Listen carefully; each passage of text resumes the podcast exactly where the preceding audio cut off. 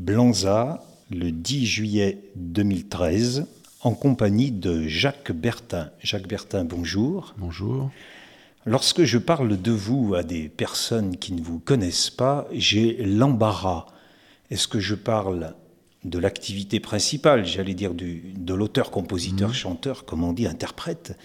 Est-ce que je parle de, du journaliste, on l'a évoqué, qui a écrit pendant une longue période dans Politis Est-ce que je parle aussi de l'écrivain qui a écrit malgré tout un roman que moi j'aime beaucoup, une affaire sensationnelle? Est-ce que je parle de, de la personne qui a traversé toute une partie de la chanson française et qui, euh, à présent, et à Blanza c'est un peu la raison de votre présence, essaye d'intéresser le plus grand nombre de personnes à ce qu'on pourrait appeler le, patrimoine de la chanson française? Euh, Sur le dernier, sur la dernière partie, je dirais que je le fais comme ça euh, parce que l'occasion se présente. Je ne suis pas non plus un militant acharné euh, qui ne fait que ça du matin au soir pendant toute la semaine. C'est pas vrai. Hein Mais j'ai eu une occasion là de de faire une proposition, puis on m'a dit oui, oui, tiens, on va, on va tenter l'affaire. Euh, mon idée, c'est que euh, il pourrait y avoir comme ça euh, des lieux où il se passerait des choses qui coûteraient pas cher et qui permettraient aux gens de se rencontrer, éventuellement de, parler entre eux, de communiquer ou, et d'échanger dans tous les sens du terme, à la fois échanger des propos et échanger des objets peut-être, tout ça relativement à la chanson à la chanson. Bon, ça coûte pas cher, justement, ça coûte euh, même, on peut dire, euh, rien. Hein euh, et on, va, on le fait, là, on le tente pour la première fois à Blanza. On rencontre Marc Robin, nous sommes en 2013, en juillet 2013. Alors en deux mots, il y a une salle où on écoute le patrimoine Le patrimoine, c'est-à-dire des chefs-d'œuvre euh, de la chanson. Euh, c'est une écoute. Euh, alors, comment je vous dirais ça? On passe une chanson, on fait un silence d'une minute, on passe une chanson, on fait une silence, un silence d'une minute. Les gens peuvent prendre un verre, boire un coup, mais quand on est dans la salle avec ou sans son verre, là, on fait silence. Euh, et voilà, tout simplement. Sur la table, il y a la liste des chansons avec les auteurs, compositeurs et interprètes. Quelles sont les caractéristiques d'un chef-d'œuvre? Parce que le choix que vous proposez, c'est le choix de Jacques Bertin. Absolument. Et puis donc. Mais vous avez le droit. Oui, oui, bien sûr. Et j'imagine que, mettons, l'année prochaine, ce sera le choix de X, d'un autre, euh, de Y, bien entendu. Qu'est-ce qu'un chef-d'œuvre je, euh, je, sais très bien ce que c'est. Mais mon idée ne sera pas la même que la vôtre. Mais ce sont vos critères qui, aujourd'hui, ce sont les miens. Et donc euh, les gens, évidemment, ils viennent et ils écoutent et ils s'en iront en disant euh, ah il a raison, ah il a tort, j'aurais mis plutôt ceci. Comment se fait-il qu'il ait oublié cela? Et c'est le but aussi de la manœuvre, bien sûr. Bien sûr. Hein? Alors qu'est-ce qu'un chef-d'œuvre? Je dirais c'est un, ensemble euh, constitué d'un texte magnifique, puisqu'il s'agit d'un chef-d'œuvre puis une musique magnifique, mais qui n'est pas seulement magnifique, mais qui fonctionne avec le texte. Hein, c'est très important, bien sûr. Et troisièmement, une interprétation magnifique, mais attention, qui fonctionne avec le texte et la musique, c'est-à-dire une interprétation qui respecte, euh, l'œuvre. Hein. Cette histoire d'interprétation vous travaille, puisque vous faites au mois de juillet, on en joue des stages dont, si j'ai bien compris ce que l'on lit sur, euh, sur, vos pages internet, c'est aider des, les gens à s'approprier le texte et, euh, à travers leur instrument qu'est la voix, ne, le servir au mieux. Oui, oui. Alors, l'idée n'est pas de former. Donc, je fais un atelier euh, deux fois par an maintenant, en été chez moi là-bas, oui, à Chalonne. Et donc, euh, il y a environ une douzaine de personnes, n'est-ce pas? Ça se passe euh, au cinéma de Chalonne. On a un système de son euh, minimum, quoi, un micro. on a un piano, un pianiste, qui se trouve être Paul-André Mabi, un vieux copain. Paul a remplacé euh, Philippe Bizet, qui a fait les premières années, Bizet étant décédé. J'ai appelé euh, Paul, qui donc a pris la place au piano. Et donc le jeu consiste à faire chanter les gens derrière le micro. Hein, Il y a une liste. Bah, ils ont le choix, ils ont à choisir entre, je ne sais plus, une quarantaine de chansons pour des raisons tout à fait simples, pratiques, euh, c'est que le pianiste, euh, il faut qu'il puisse immédiatement mettre les doigts quand on lui dit on va, on va, on va interpréter telle chanson. S'il est obligé d'aller chercher dans sa valise la partition d'une chanson euh, voyez, X, on va perdre deux heures à chaque fois, c'est pas possible. C'est ça, c'est que ça permet d'enchaîner immédiatement sans cesse. Voilà. Et donc les gens, ben, ils, interprètent une chanson choisie par eux dans cette liste, et puis moi je leur dis non, non, non, non, ça ne va pas du tout. Et parfois oui, oui, oui, oui. mais non, mais c'est un, un, atelier, donc on travaille, bien sûr, on travaille. C'est très sympa d'ailleurs, ça se passe très bien, c'est très cordial, très amical. On ne forme pas des professionnels. Vous voyez, ce n'est pas un atelier de formation de professionnels à l'interprétation. Si au milieu du groupe se glisse un professionnel ou un futur professionnel, je ne vais pas le tuer, mais je ne veux pas le savoir. Ça ne m'intéresse pas. Je ne sais pas ce que c'est que de former un professionnel.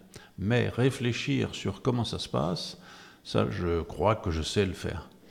Quand vous décrivez ce que vous proposez cette année à Blanza, et lorsque vous décrivez vos ateliers en Anjou, à Chalonne, euh, vous êtes dans l'esprit de l'éducation populaire qui vous attend travailler. Bien sûr, bien sûr. Je, suis. Euh, oui. Je, le, je j'allais dire, c'est pas que je le concède, c'est que je le euh, proclame, allez, on va dire, faut pas exagérer non plus, mais oui, oui. Bien Là, il y a un petit côté euh, militantiste. Oui, bien sûr. Hein, pour l'éducation populaire. Oui, ah bah, c'est évident, c'est évident. Mais je vais revenir en arrière Pardon. Euh, sur l'atelier où, justement, des gens arrivent et ne savent même pas chanter du tout. On a des gens qui sont incapables, on a eu des gens qui étaient incapables de faire une note, quoi. Les gens me demandent, mais est-ce qu'il faut savoir? Je dis non, vous venez, vous êtes un être humain normal, et donc il euh, n'y a pas de problème. Euh, si vous ne savez pas chanter, euh, vous, devez, vous devez pouvoir apprendre. Il y a, y a aussi autre chose, c'est que, et vous allez, vous allez me dire que justement c'est un petit peu le principe de l'éducation populaire, je dis toujours ça, celui qui est sur le plateau, là, en train d'essayer de chanter et qui n'y arrive pas, ou d'interpréter telle chanson et qui n'est pas en mesure, chante faux, a la voix mal placée, ne sait pas respirer, euh, met des explosifs dans le micro, des choses comme ça, celui qui est nul, il apporte quelque chose au groupe. N'est-ce pas? C'est le principe de base de l'éducation populaire et aussi de toute notre humanité.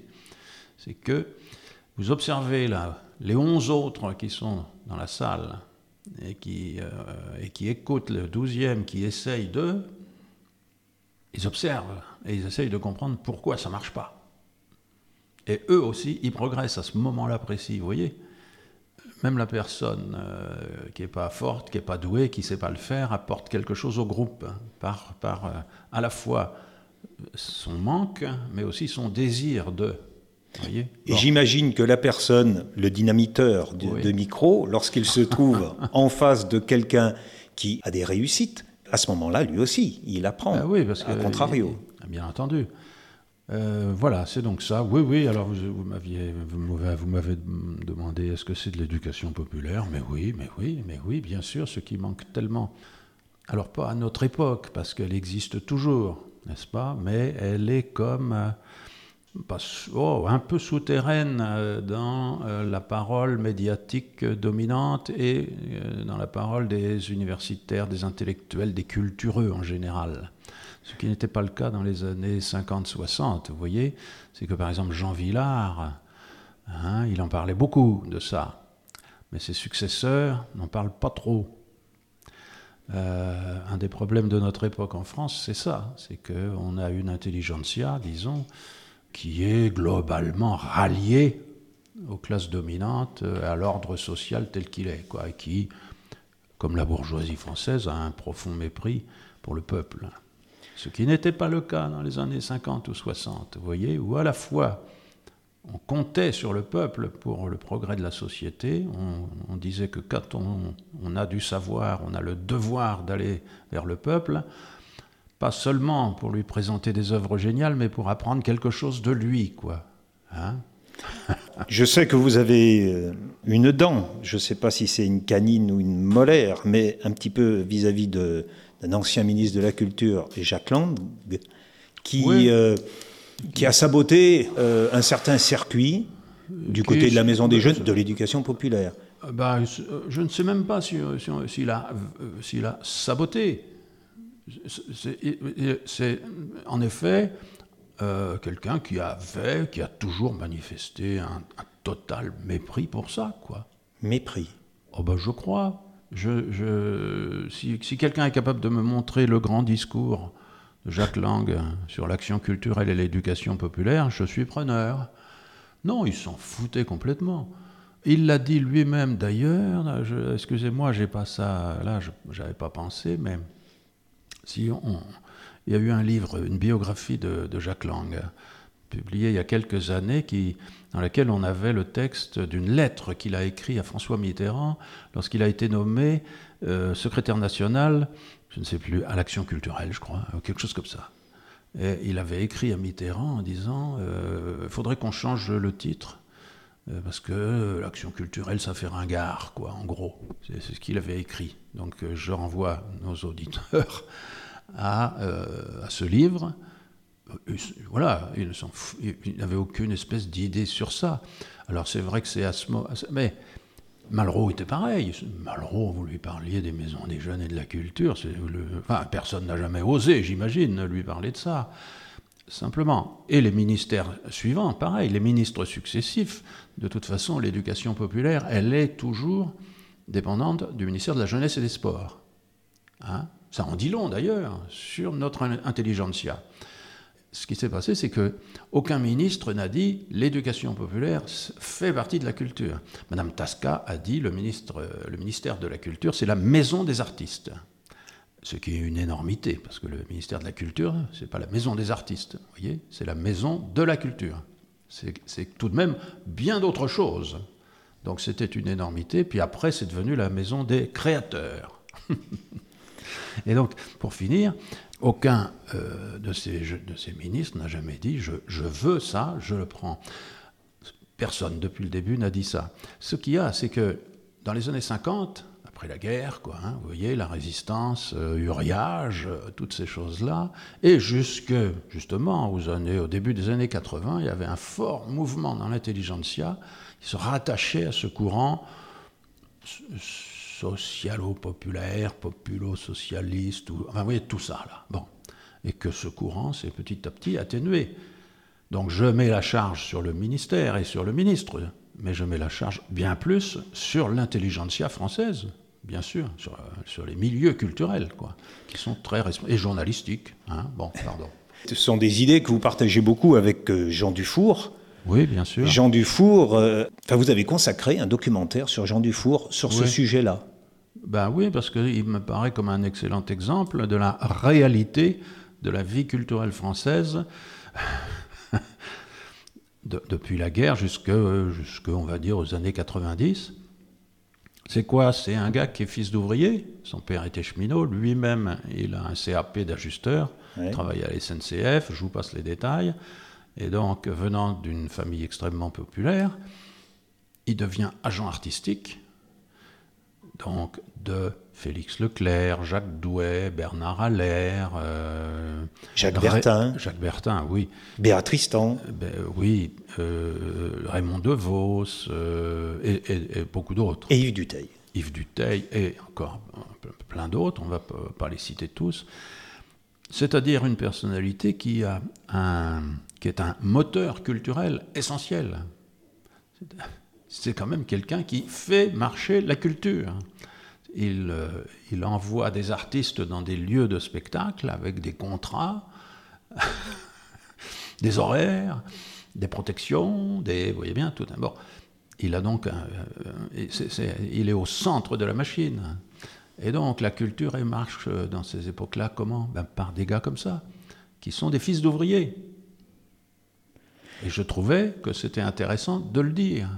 Comment un fils d'ouvrier devient un, un rouage essentiel de la culture. voyez, c'est pas un fils d'Aristo. Son père n'était pas agrégé de philo de l'université.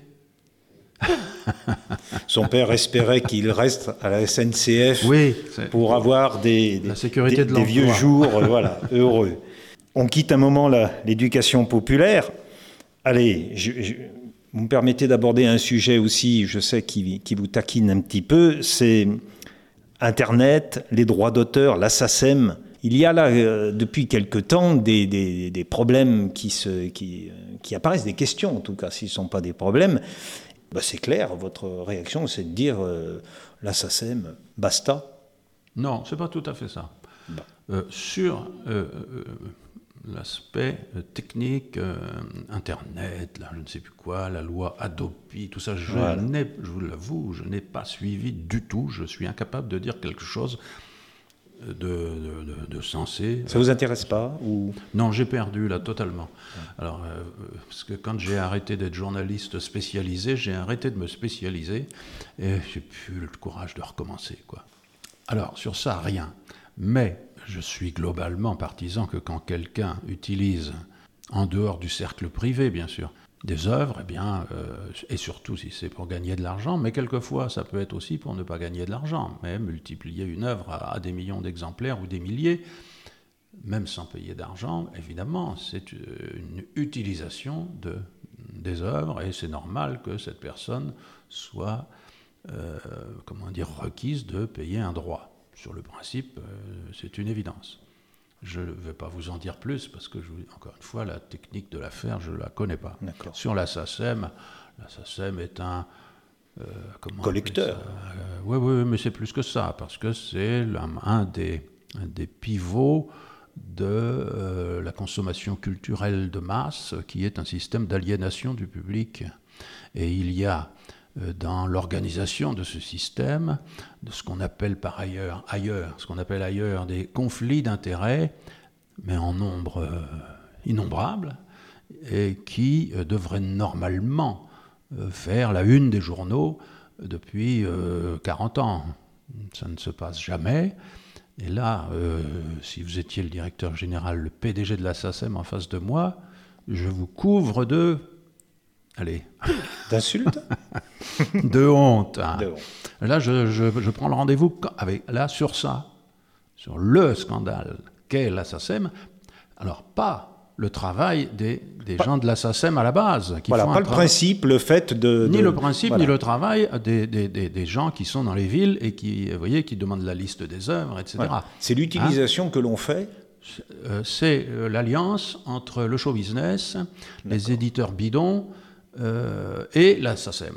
Depuis, euh, depuis euh, toujours, mais c'est un scandale principalement depuis justement le- la, comment dire, l'apothéose du showbiz dans les années 60. Quoi. Après Tournier, après Jean-Loup Tournier. Pendant Jean-Loup Tournier, j'ai parlé de ça avec Jean-Loup Tournier dans son bureau. Il m'a même offert un coup à boire une fois. Il a essayé de vous... non. Oui, oui, oui. Mais, mais vous, Bon, vous y êtes à la SACEM. Vous pardon. déposez vos œuvres à la Bien SACEM entendu, parce que c'est un passage obligé. Le- alors voilà, Euh, c'est et puis c'est normal, c'est Ouais. normal, c'est normal. Euh, le problème, par exemple, c'est que, vous voyez, euh, il y avait les petites radios, les radios libres. Oui. Et, euh, il fallait faire un, Un cahier, oui. le- la liste des œuvres qu'on passait, ou bien aller dans les petits spectacles où on disait il faut faire la feuille des droits d'auteur. Oui. Puis un jour, on a, on a dit bon non, vous allez payer un forfait. Alors, c'est vachement démocratique. C'est-à-dire que les petits artistes, parce que dans les radios libres, on passe des petits artistes, hein, pas, très, pas très connus.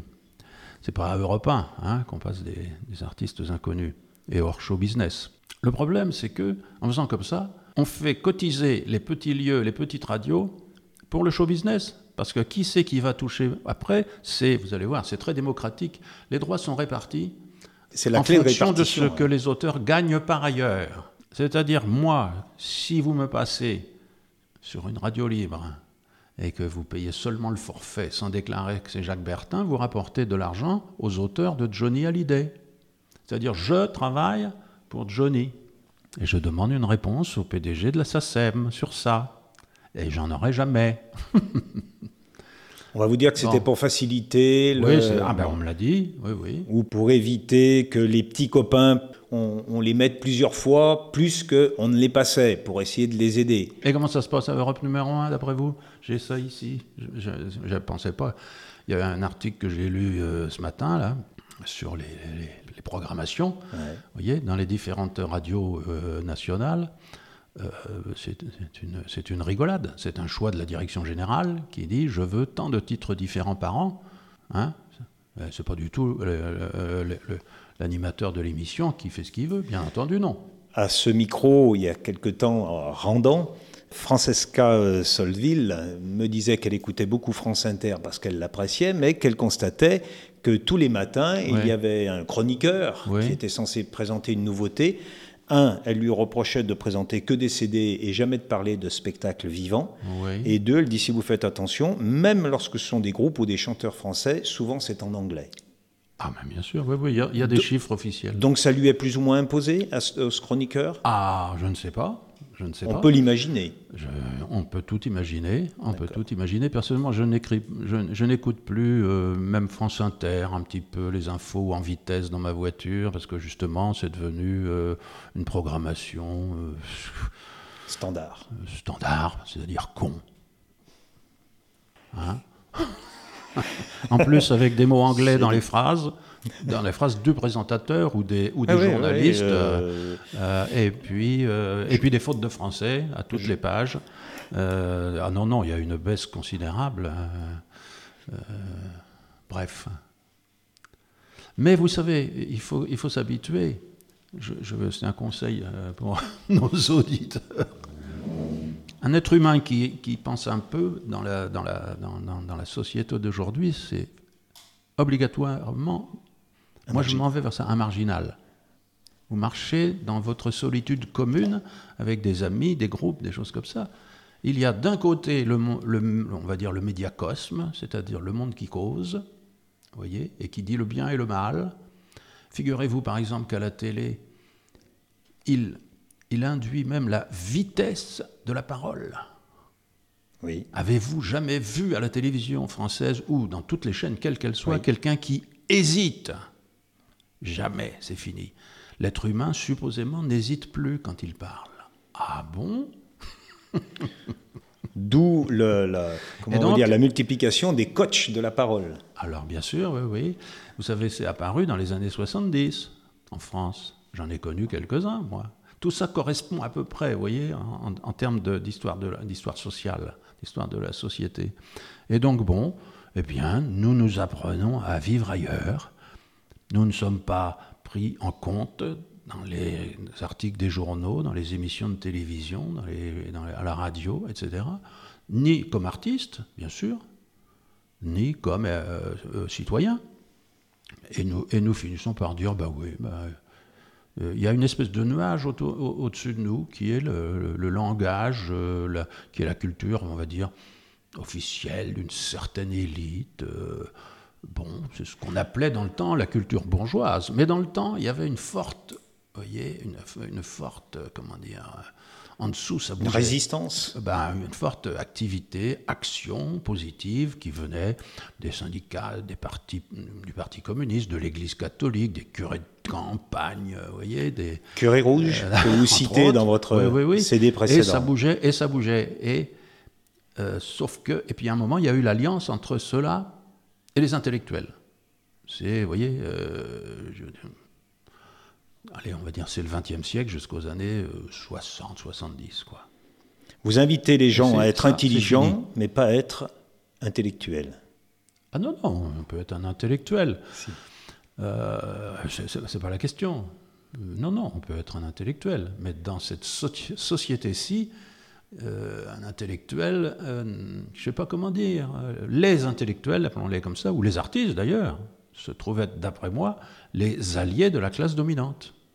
Ce qui n'était pas du tout le cas, d'après moi, jusqu'aux années euh, 70. Euh, C'est dans cet esprit-là que vous avez créé votre, euh, votre petite entreprise de diffusion, de vos propres, de production et de diffusion, Ah oui, oui, oui. Vélena.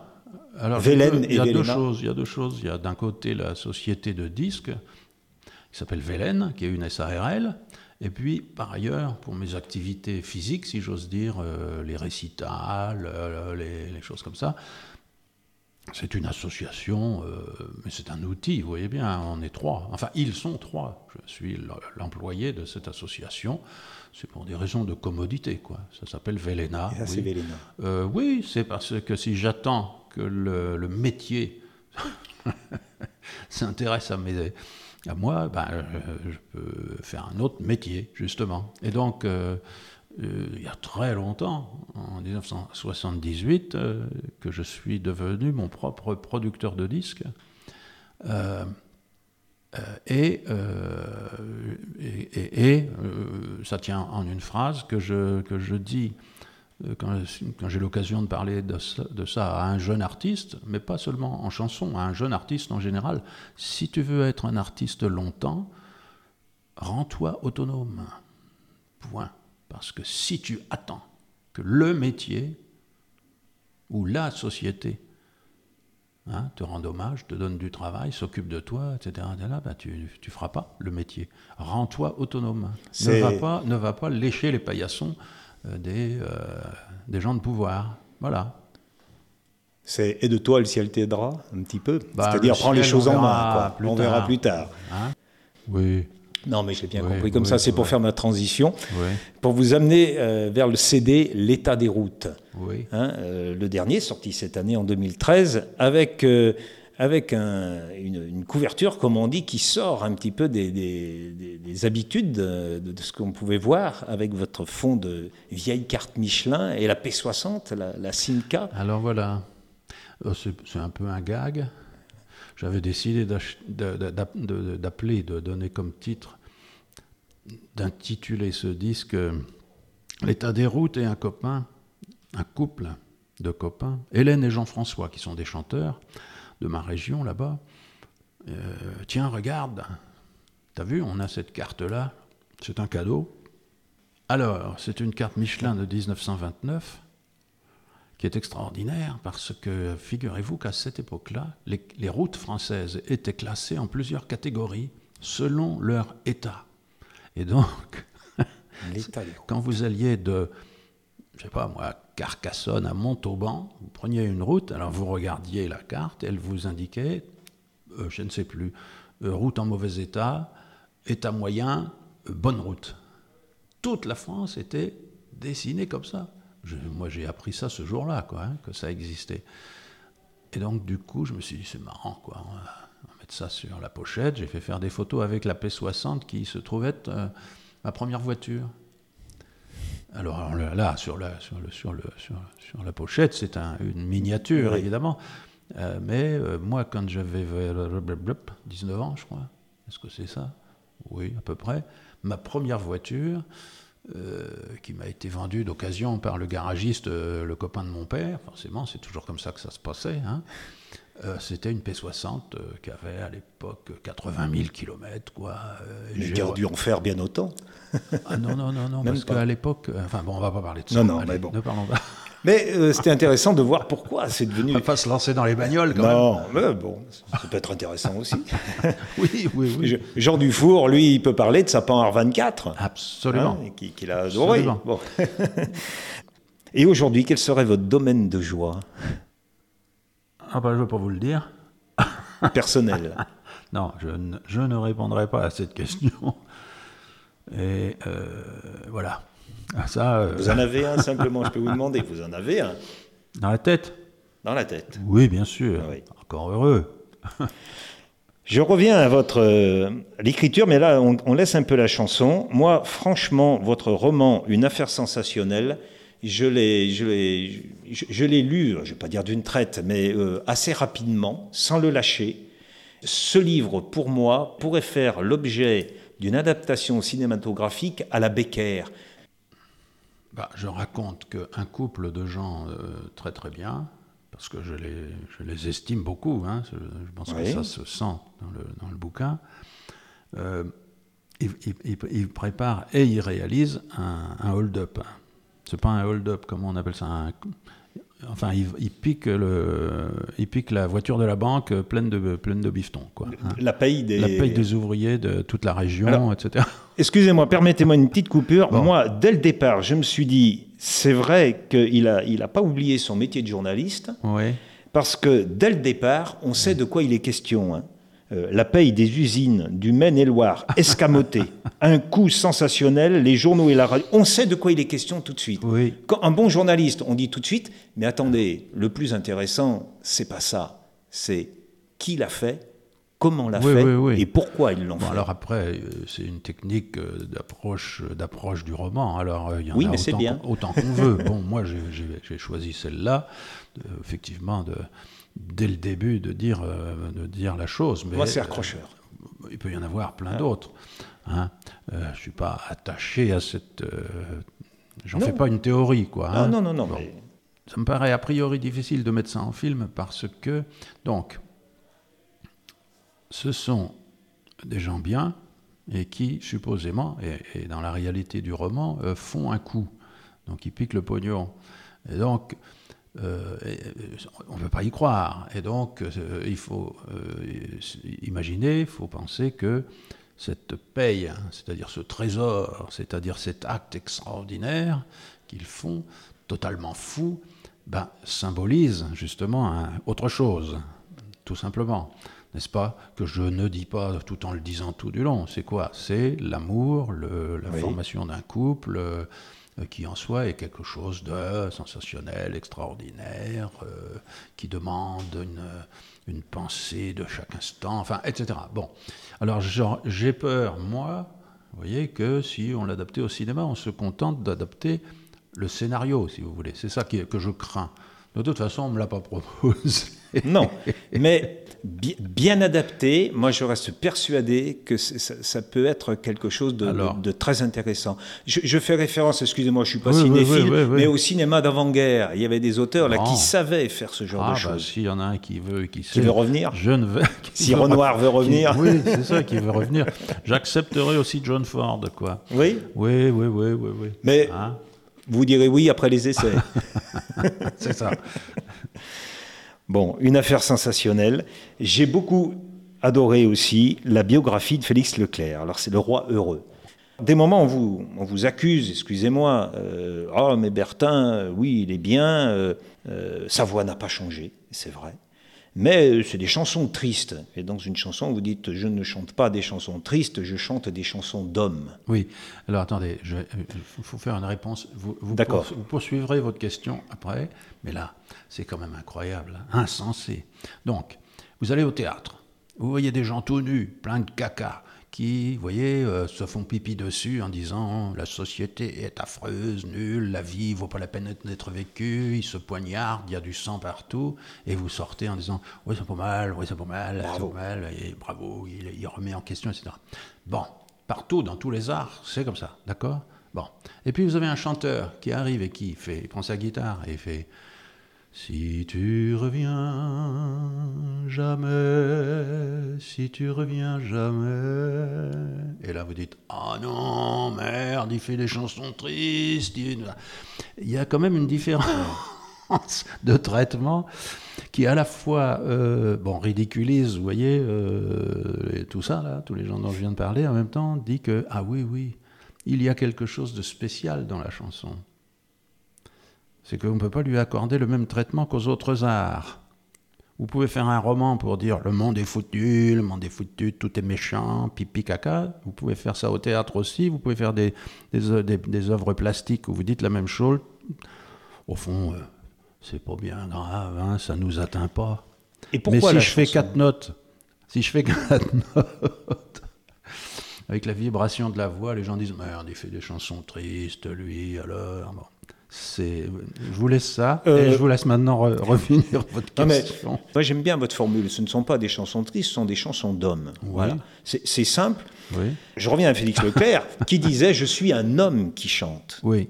Alors lui c'était euh, pour faire le pour faire la, la, rupture, enfin le mot peut-être pas le meilleur, mais pour euh, parce que vous avez d'un côté le monde de la chanson, le monde de la variété, le monde des succès, Et Félix n'était pas là-dedans, quoi. Il n'écrivait pas des chansons pour être des succès. C'est un type qui. euh, je, vais faire de la paraphrase, je fais de la paraphrase en ce moment. C'est un homme qui écrit des choses d'homme avec un crayon, et puis il prend sa guitare et il parle de lui, il parle de ce qu'il voit, de ce qu'il ressent. Et c'est un homme qui chante. Et c'est à la fois une esthétique et une morale. Je l'oppose à Charles Trenet, extrêmement talentueux, qui n'avait qu'une idée en tête, c'était mes prochains succès. Vous voyez? Et qui ne parle pas de lui. On a réussi à déceler dans telle chanson un moment où peut-être il parlait de lui, ou quand il dit Maman ne vend pas la maison, Charles Trenet, ah, c'était la maison de Narbonne. Vous voyez, des choses comme ça.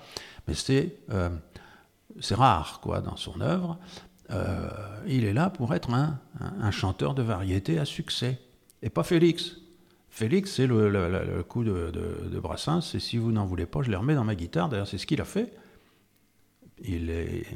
On n'en voulait pas au Québec de, de Félix comme Non, chanteur. Il C'était était- l'auteur Il était un, un auteur euh, littéraire et de théâtre. et de théâtre, et il était connu, il vendait beaucoup de livres au Québec, mais comme chanteur, il disait non, non, non, bah non, non, non, euh, pas toi, non, pas toi, on n'en voulait pas. Euh, bah, bon, la vie continue, et ça fait rien, c'est pas grave, ça l'empêchait pas d'en faire. voilà, un homme qui chante. Alors vous avez euh, fait un travail d'enquêteur, vous, hein, vous êtes même allé voir Léonard Cohen pour, euh, pour Oui. essayer de comprendre à la fois Félix Leclerc, me semble-t-il, à la fois le Canada. Oui. Vous avez, dans ce livre une lecture du Canada. À travers tout ça, bien entendu, c'est votre expression, même si c'est une enquête qui essaye d'être sur les faits. euh, si on le lit, et j'invite les gens qui s'intéressent à la chanson de lire votre livre, on, on a aussi, je ne vais pas dire l'art poétique, mais il y a une réflexion sur ce que, d'après vous, mais avec conviction, ce qu'est une chanson. Ben, Moi, euh, moi, je sens les trois fils dans ce Je livre. suis d'accord, je suis d'accord, mais c'est à, à travers Félix qui, et à travers cette euh, expression que je trouve très belle, euh, je suis un homme qui chante. Euh, je Et le Canada vous, vous a poursuivi un Ben, petit peu. Alors, Euh, euh, J'allais vers du tangatine, du vent Du gatine. Vangatine, voilà. c'est tout à fait autre chose. Oui. Alors, je finis sur, euh, sur Félix. Que, ce qui s'est passé, c'est ça, c'est que je suis allé deux, trois fois, deux fois au Québec. Euh, je vous parle des années 80. Oui. Je suis allé chanter au Québec et l'accueil était formidable. Je me suis fait des copains. C'était sensationnel. Je rentrais chez moi. J'avais rien compris. Non pas au parler québécois, bien, c'est pas ça, mais j'avais rien compris au pays, quoi. Je me disais, mais, mais qu'est-ce que c'est là? Qu'est-ce qu'ils font là, quoi? Et j'ai trouvé que le meilleur moyen d'essayer de comprendre, c'était ça. un Et prétexte. euh, Félix, en effet, a été un peu un prétexte, c'est-à-dire je vais essayer de, de raconter la vie de Félix, et donc pour ça, je suis obligé de comprendre son pays. Donc, ça m'oblige à euh, lire euh, des centaines de bouquins, faire des centaines, enfin pas des centaines, des dizaines d'interviews, aller partout, quoi, et etc. C'était un travail dont j'étais le premier bénéficiaire Ah oui, mais- dont j'étais le premier bénéficiaire. Euh, donc la colonisation, les rangs, hein, est-ce que je sais euh, Puis la place de l'Église La particulièrement. place de l'Église, bien sûr. Il sort de ça, euh, Félix Jusqu'aux années 60, oui, oui, oui. Et oui. il ne faut pas l'oublier si on veut comprendre, si, Oui. si j'ai- j'ai- je comprends, et puis ce que j'ai entendu aussi du côté de, de Jean Dufour, c'est un type qui a eu une enfance, on va dire, merveilleuse. Oui, bien sûr. Et qui, euh, Il le dit lui-même. projeté dans le, dans le show business, il y a- Oui. il y, a eu un espèce de, de- de petit vertige, quoi, mais où, Oui. où je suis. Ça, l'a beaucoup travaillé. Alors, il vient d'une enfance comme ça, en effet, euh, d'une famille nombreuse, extrêmement chaleureuse, euh, bon, et aussi il vient, tiens, nous y revoilà, de l'éducation populaire, c'est-à-dire du théâtre, euh, comment je dirais, du théâtre amateur, semi-amateur, Oui. semi-professionnel, et, les premiers pas du théâtre québécois, hein, avec le père Legault, qui était lui-même un disciple de Copeau, d'Asté et, et, et, et j'oublie un nom là, mais les, les spécialistes le mettront. Euh, il était venu en France, le père Legault, justement, pour se former dans ce, dans ce contexte-là. Ça se passe avant la guerre, hein, dans les années 30. Et quand il est rentré au Québec, au Canada français à l'époque, euh, le père Legault a monté une euh, troupe, hein, comme ça, euh, sur les mêmes principes de l'éducation populaire, donc, et du théâtre, du futur théâtre public français, si vous voulez, sur les mêmes principes, qui s'appelait Les Compagnons de Saint-Laurent. Et, vous et Félix était là, dans ce groupe et faisait les utilités. Hein. Il n'était pas vraiment comédien. Il faisait de la figuration et puis il chantait entre les. Entre les Notre sentier. Pendant, pendant, les, pendant les changements de décor, enfin des trucs comme ça. Bon. Euh, et vous trouvez dans la troupe du Père Legault euh, tous les noms euh, du futur théâtre québécois. Ah oui, ah oui, oui. Voilà. mais je ne sais plus d'où on est parti. Non, non, mais on, va quelque part de toute façon. C'est pour dire que tout ça, c'est un peu pareil, quoi. Oui, oui, oui. Moi aussi, vous voyez, j'ai perdu le fil. Oui, René, René Gatine, du vent Gatine. Non, ça c'est tout à fait autre chose. Alors, comme j'avais fait ce bouquin euh, sur Félix, des voisins me disent Mais on a un oncle qui est parti au Canada. Alors, les Français ne savent pas ce que c'est que le Canada. Euh, pour eux, c'était pareil, tout ça. Euh, à la fin du 19e siècle, et nous avons toute la correspondance. Ah, donc ils avaient en effet un oncle qui était parti dans l'Ouest canadien dans la grande prairie canadienne, qui a vécu donc toute sa vie en Alberta, euh, qui avait un ranch, enfin, etc., etc., et qui a, envoyé, qui a écrit à la famille restée à Chalonne, à Chalonne-sur-Loire, pendant 50 ans. Et donc, à partir de la correspondance, j'ai fait un bouquin tout à fait autre chose. C'est l'Ouest canadien, les colons de l'Ouest canadien, vous savez que, et alors là, aussi c'est intéressant, c'est que maintenant tout ça est anglophone, le Canada, hein, mais sauf que euh, le pays a été premièrement euh, découvert et parcouru par les, les comment les, on appelait ça les voyageurs, euh, les coureurs des bois, qui étaient des Français ou des Canadiens français, si vous voulez. Ça, c'est le allez, 18e siècle, on va dire. Et puis ensuite colonisé à la dans la deuxième partie du 19e par des Français. par des Français. La colonisation anglo, on va dire la colonisation, l'autre colonisation euh, arrive à partir de 1900, euh, à partir de 1900, 1900-1910, où là, ce sont des, des Russes, euh, des Irlandais, des, toutes les nations de l'Europe qui arrivent, et ils se mettent à parler anglais. Mais avant eux, il faut bien le dire quand même, c'était des Français. On va finir, si vous voulez bien, cette euh, conversation. Oui, moi je. Avec une. Euh, je vous invite. Ça peut durer des heures, là, comme ça. je suis bien parti, moi. Donc, faire la, lecture de, du, début du livre de Félix Leclerc, je crois que c'est le premier, Les pieds dans l'aube. Justement, pieds nus, dans l'aube, excusez-moi, où euh, il va nous dire un petit peu justement le, sa famille d'origine. Alors, je ne sais plus si c'est le premier livre de Félix. Je ne sais pas ça. Je non, non, avant il y avait les Adagio, Andante. C'est ça, il avait d'abord fait ça. C'est un livre absolument charmant. Hein. Moi, j'aime beaucoup Pieds nus dans l'aube. Il raconte son enfance. Ça a eu évidemment beaucoup de succès au Québec, mais c'est euh, c'est très beau, c'est très beau. Et voilà, ben, je vais lire le début du chapitre premier. Nous sommes tous nés, frères et sœurs, dans une longue maison de bois à trois étages une maison bossue et cuite comme un pain de ménage, chaude en dedans et propre comme de la mie. Coiffée de bardeaux, offrant asile aux grives sous ses pignons, elle ressemblait elle-même à un vieux nid juché dans le silence. De biais avec les vents du nord, admirablement composé avec la nature, on pouvait la prendre aussi, vue du chemin, pour un immense caillou de grève. C'était en vérité une têtue, buveuse de tempêtes et de crépuscules, décidée à mourir de vieillesse, comme les deux ormes ses voisins. Jacques Bertin, merci. et une prochaine fois peut-être. Merci.